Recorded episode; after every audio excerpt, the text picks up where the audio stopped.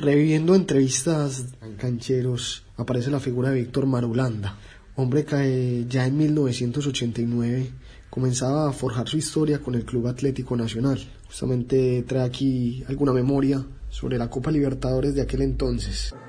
La gloria es cuando cualquier ser humano, cualquier institución consigue lo que nunca ha conseguido.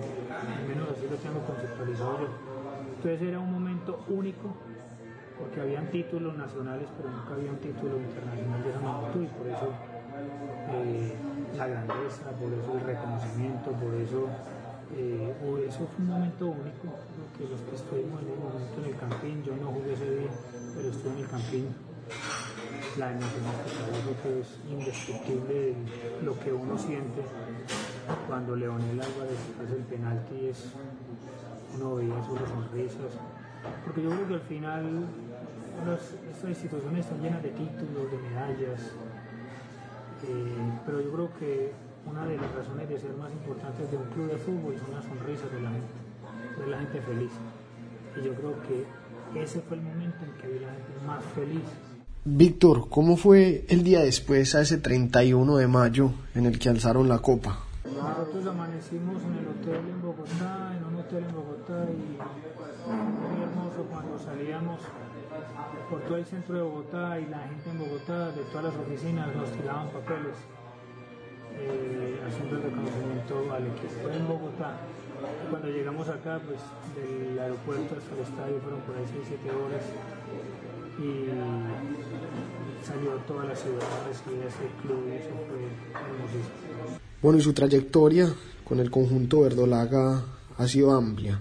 Permítame decirle si nos regala de sus palabras, un breve repaso de cómo fue su trayectoria como tal y palmarés con el conjunto Atlético Nacional. 89, siendo suplente por los equipo, eh, hay una Copa Interamericana 90, hay un 91 torneo local, 94 un torneo local, esa es la primera fase, luego voy a Perú, son dos títulos en Perú, regreso, año 98, título acá, contra Cali en Copa Norte, luego en 99, que ahí es cuando me retiro, y luego ya vienen los títulos como gerente, presidente y ahora no. Lo tuvo de compañero y lo conoció bien. ¿Cómo era Andrés Escobar?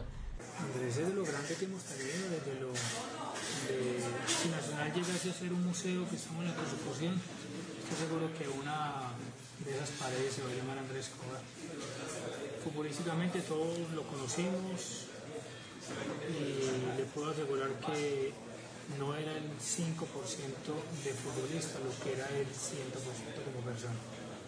Persona íntegra, de valores, de principios, persona alegre, un gran humor, líder. Es decir, tenía como todo lo que es el perfil del jugador que uno pretende para su club.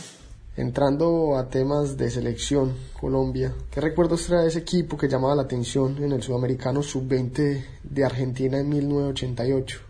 Fue la selección de mayor reconocimiento en el aspecto del juego, sea, era la selección más querida por la manera como jugaban, jugadores muy importantes, jugadores de mucha trayectoria, Valenciano, eh, jugadores como Luis Restrepo, jugadores pues, que hicieron historia en el fútbol mundial, en Córdoba.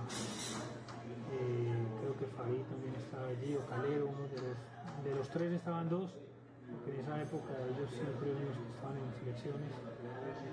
Eh, y Giovanni Cassiani, Jorge Bermúdez, Carlos Fernández, Torito Cañas, y Uribe, jugadores que hicieron historia en el fútbol colombiano y que lógicamente todavía son recordados.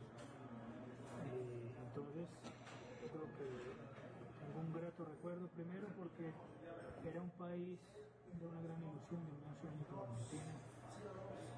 Otro fue que nos encontramos con un país futbolero e ir allá y hacer historia desde el juego fue pues, algo importantísimo. Luego de aquel sudamericano se llega al Mundial de Arabia Saudita en 1989, un año después. ¿Qué recuerdos te llegan a la cabeza del desempeño de la selección en ese entonces Mundial Sub-20?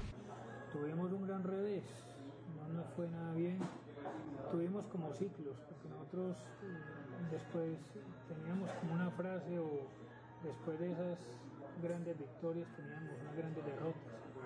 Entonces terminamos siendo un equipo muy importante a terminar siendo un equipo cualquiera en el Mundial. Nos eliminó Rusia, Unión Soviética creo que era, pero tuvimos otros dos partidos con equipos no de gran importancia en el, en el argot, futbolero que a, a, hostia, terminamos muy aburridos. Entonces tuvimos una mala presentación allá en Arabia, experiencia como país, como cultura buenísima, pero fue esta selección la base de jugadores para el combinado que luego viajó en los Juegos Olímpicos de Barcelona en 1992. Sí,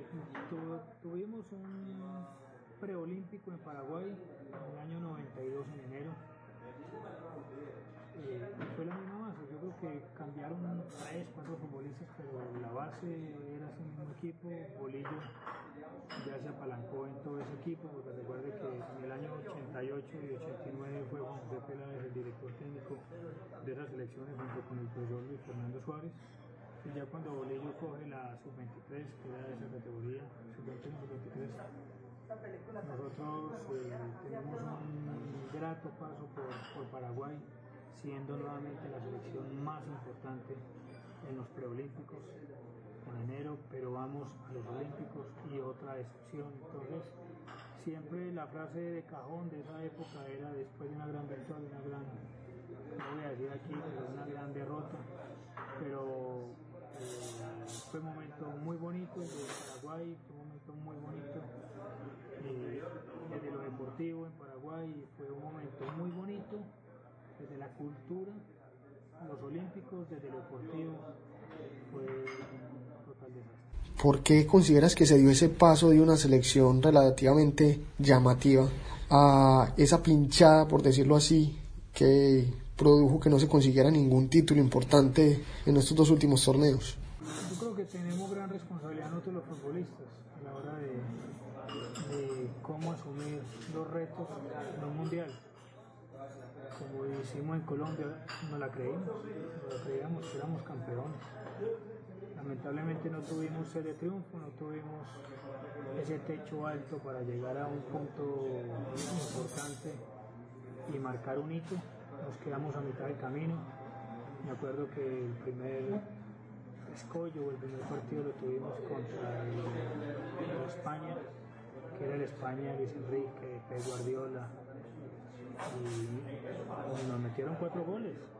Con eso le digo todo que pensábamos que íbamos a, dominar y a controlar los olímpicos y la verdad fue total desastre lo que hicimos allá porque teníamos equipo, porque teníamos jugadores que desde lo cualitativo en el campo futbolero eran muy buenos, pero creo que mentalmente estuvimos a la altura de los olímpicos.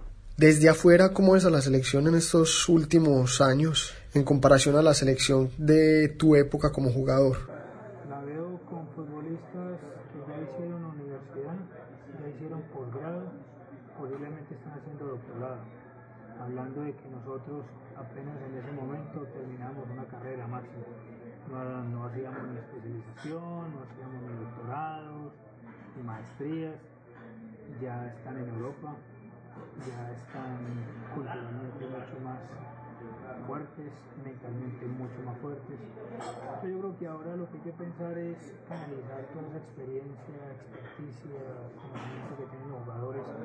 Técnicamente sigo pensando que Colombia, junto con Ecuador, posiblemente en Sudamérica, somos los países más importantes por la calidad de sus jugadores y por las condiciones que tienen los jugadores, no solo en la parte futbolística, sino también en la parte física, pero yo creo que la parte mental juega un papel importante en los mundiales. Yo creo que ya la hemos mejorado mucho. En Cancheros Deportes realmente nos complace tener la palabra de este tipo de personajes de gran calidad y de gran trayectoria dentro del deporte colombiano.